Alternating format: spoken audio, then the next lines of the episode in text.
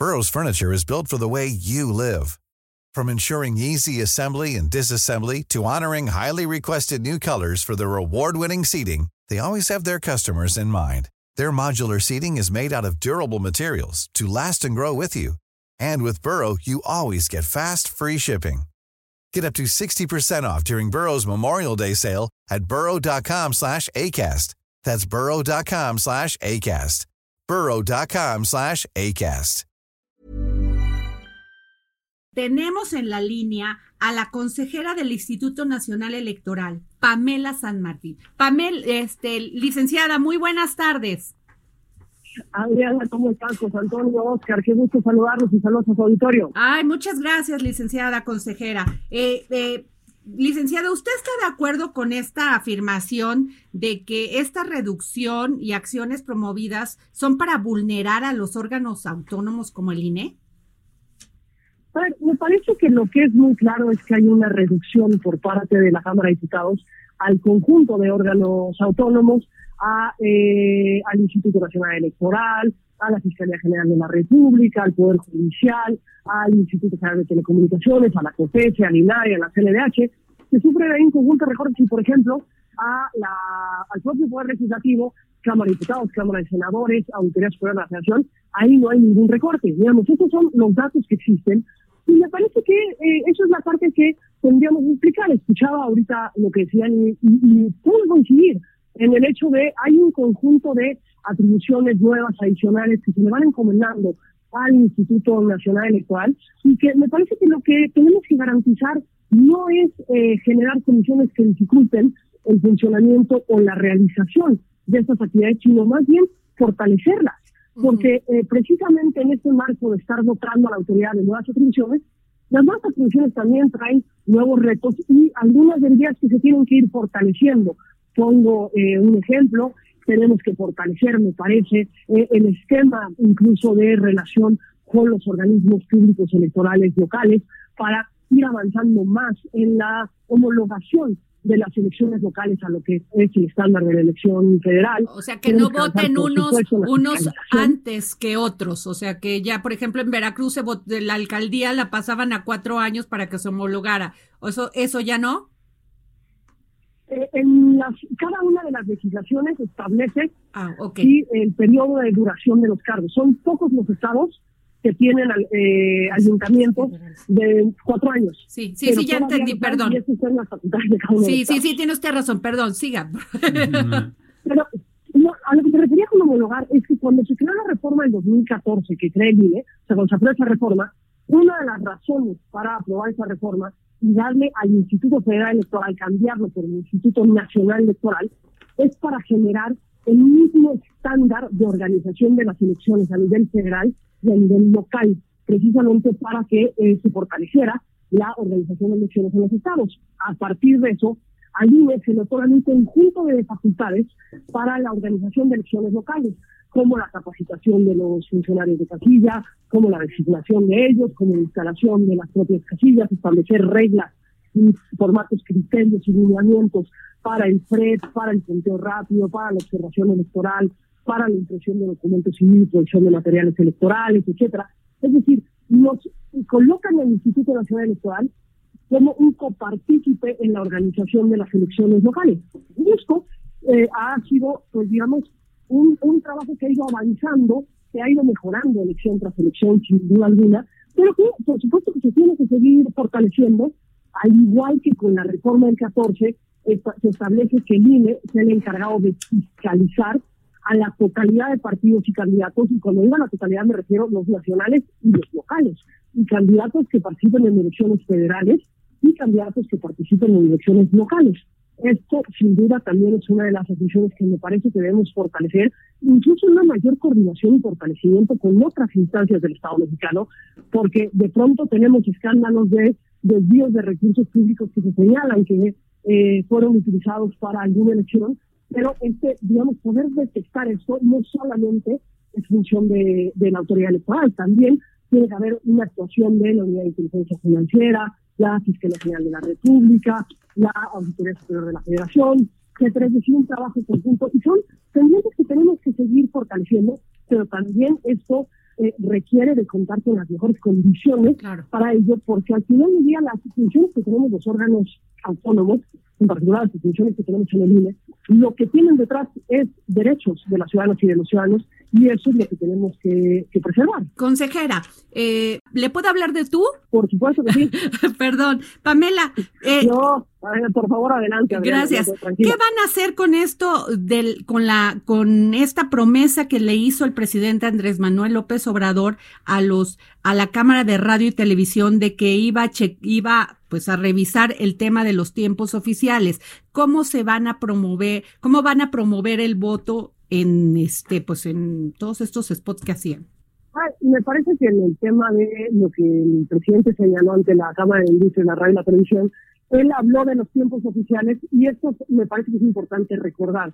Los tiempos oficiales los administra fuera del proceso electoral. Que además, consejera, fue un clamor de los medios de comunicación sin duda, y quien los administra en eh, fuera de tiempos electorales es la Secretaría de Gobernación y durante, desde el inicio de las precampañas hasta la finalización de la jornada electoral, los administra el INE. En tiempos ordinarios nosotros solo tenemos un 12% para que eh, pueda haber una, una eh, acceso permanente por parte de los partidos políticos, como lo establece la Constitución. El, tiempo que administra el instituto es un tiempo que no puede ser modificado por un decreto presidencial está establecido en la propia Constitución Política de Estados Unidos Mexicanos y es un modelo que viene desde el 2007. Recordemos que la reforma del 2007-2008 que modifica el modelo de comunicación política para establecer el acceso permanente de los partidos políticos a los tiempos de radio y televisión, que la autoridad electoral se vuelve el administrador único, que se tienen que monitorear, que se prohíbe la venta y compra de tiempos en radio y televisión, en particular con fines electorales. Esto es, una, es un modelo que está establecido en la propia Constitución y que ha permitido generar condiciones mejores de equidad. Recordemos que la razón por la que pero, pero, Pamela, es por la elección de 2006. Pero le hago un comentario si les daban dinero para, para, para producir este spots para los partidos, para promoverse, para pedir, o sea, el voto, salían los, los, los, los spots de los partidos, muchos de ellos se ve que no gastaron ni cinco pesos en hacer ese spot.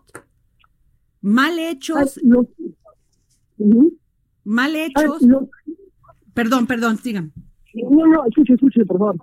No, no, a ver, hacían, o sea, no, no logramos eh, promover el voto y que no hubiera abstencionismo. Y los, los spots que hacían los partidos políticos eran fatales, muchos no traían ni mensaje.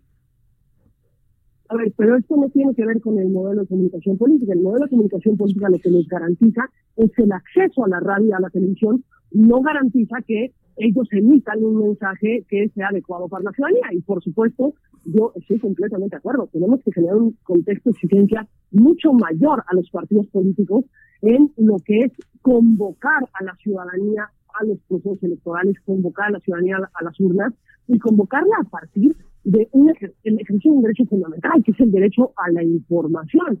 Eh, pero esto no es el modelo de comunicación política. El modelo les, garantiza el acceso permanente y el formato del spot lo podemos discutir, que el formato del spot no es el modelo. El buscar mecanismos, por ejemplo, para ampliar el número de debates, para convertir eh, la comunicación de los partidos con la ciudadanía en una comunicación que le dé más elementos a la ciudadanía respecto del el ejercicio de sus derechos políticos, creo que ese es un tema es uno de los pendientes que, aún tenemos que discutir. Pero el modelo de comunicación lo que busca es hacer, tener la garantía de este tiempo, porque recordemos el antecedente. ¿Qué pasó en 2006? ¿Qué es lo que nos lleva a este modelo? Lo que pasó es que no todos los candidatos tenían el mismo acceso a la radio y a la televisión, a los mismos horarios. ¿De qué dependía? De la decisión de los concesionarios. Eh, con, eso se convertían los concesionarios en actores de la contienda. También tuvimos unas campañas enormes de recursos cuantiosos eh, con el Consejo Coordinador Empresarial, con Jumex, para incidir en la contienda. También tuvimos al presidente de la República en ese momento, Vicente Fox, haciendo campaña a favor de su candidato. Es decir, ese contexto es el que lleva a modificar el modelo de comunicación y el modelo de comunicación se vuelve de esta forma en una de las medidas de equidad que me parece que lejos de eliminar tendríamos que fortalecer. Pamela habla José Antonio Crespo. Te quiero preguntar una cosa.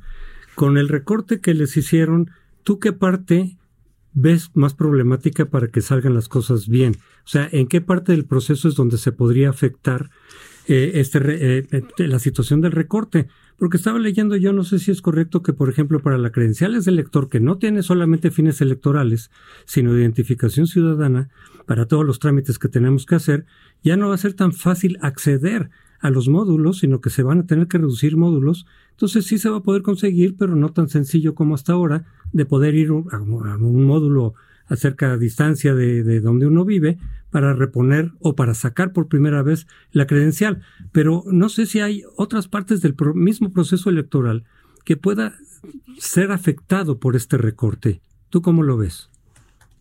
A ver, José Antonio, qué gusto. Mira, déjame te explico porque ahí sí es importante precisarlo. No se van a cerrar módulos, no se va a dificultar más la expedición de la credencial.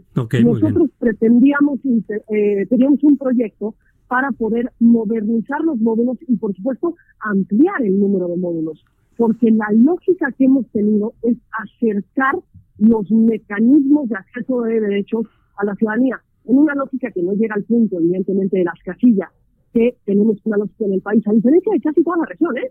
Nosotros partimos de la lógica de acercar la casilla al ciudadano, por eso instalamos 157 mil casillas en el país en la elección eh, pasada. Aquí lo que no podemos hacer es modernizar los módulos para, por ejemplo, generar mejores condiciones de accesibilidad, por ponerte eh, un ejemplo, para las personas adultas mayores, para las personas con discapacidad, y que esto sin duda es algo a lo que estamos obligados para brindar el mejor servicio a la ciudadanía en algo que, como tú bien lo señalas, no solamente incide en su derecho al voto, también incide en su derecho a la identidad. Y estos, eh, este tipo de, eh, de, de, medidas que no se van a poder adoptar no generan un impacto de afectación a derechos inmediatos, pero tampoco permiten mejorar el servicio que la institución brinda. Eh, el, otro de los rubros donde habrá un, un, se aplicará el recorte ha terminado, como hablamos ahorita el modelo de comunicación política, derivado de esa reforma, el INE tiene que monitorear todas las señales, es decir, se graban todas las señales eh, de los funcionarios del país para poder verificar que se transmitieron los mensajes que fueron ordenados. Es, pues son equipos tecnológicos que eh, tienen una vía útil en el tiempo. Eh, tenían que renovarse este año, pero pues obviamente esa inversión no se podrá hacer no significa que no monitorearemos, pero por supuesto se pueden presentar fallas por la propia vida útil de los, de los equipos. Lo que es un compromiso que tenemos desde el Consejo General es garantizar que este recorte no genere una afectación o una incidencia en la calidad de las elecciones que organizamos, en la posibilidad de la ciudadanía de acudir a credencializarse, es decir, que esto no impacte en la garantía de los derechos que está obligada a tutelar eh, la institución. Bueno, eso nos da gusto, este Pamela, porque quiere decir que hay fe en que se van a hacer las cosas con menos dinero. Pues, en esto debemos de señalar, ahorita tendremos que ajustar el presupuesto, pero desde el momento que elaboramos el anteproyecto de presupuesto, ya habíamos tomado un conjunto de medidas para buscar que eh, tener los mecanismos más eficientes, para buscar actuar con eh, la austeridad posible dentro de las atribuciones y dentro de las actividades que tenemos en Comunidad. Y ahorita veremos cuál es el mecanismo que tendremos que afectar para poder eh, ajustarnos a el recorte que se, que se llevó a cabo. Pero eh, pues no es lo que idealmente debiera, debiera ocurrir, no porque no podamos buscar mecanismos para reducir el costo del proceso electoral. Creo que este es un compromiso que debemos tener todos. Es una obligación de todo servidor público buscar que administrar con eficiencia y eficacia los recursos a su, a su cargo. Pero también es cierto que hay un conjunto de actividades y en materia electoral las actividades son muy costosas porque hemos construido un modelo con una cantidad increíble de candados. Y una cantidad increíble de candados que tienen que ver con nuestra historia. Tiene que ver con que en los 80 en los 90 lo que teníamos eran elecciones fraudulentas. Teníamos elecciones donde los muertos votaban, donde eran personas seleccionadas por el gobierno quienes recibían nuestros votos. Y hemos invertido una eh, cantidad enorme de recursos precisamente para tener certeza y saber que quien define una elección son las ciudadanas y los ciudadanos al ejercer su voto en las casillas que siempre tendrán una boleta esperándoles y que será un mecanismo que se les acerque para facilitarles el ejercicio. Pues muchas gracias, Pamela San Martín, consejera del Instituto Nacional Electoral. Gracias por contestarnos esta llamada para el dedo en la llaga. Gracias a ustedes y nuevamente un abrazo y un saludo a su auditorio. Gracias. Planning for your next trip? Elevate your travel style with Quince. Quince has all the jet setting essentials you'll want for your next getaway, like European linen, premium luggage options, buttery soft Italian leather bags, and so much more. And is all priced at 50 to 80% less than similar brands. Plus, Quince only works with factories that use safe and ethical manufacturing practices. Pack your bags with high-quality essentials you'll be wearing for vacations to come with Quince. Go to quince.com/pack for free shipping and 365-day returns.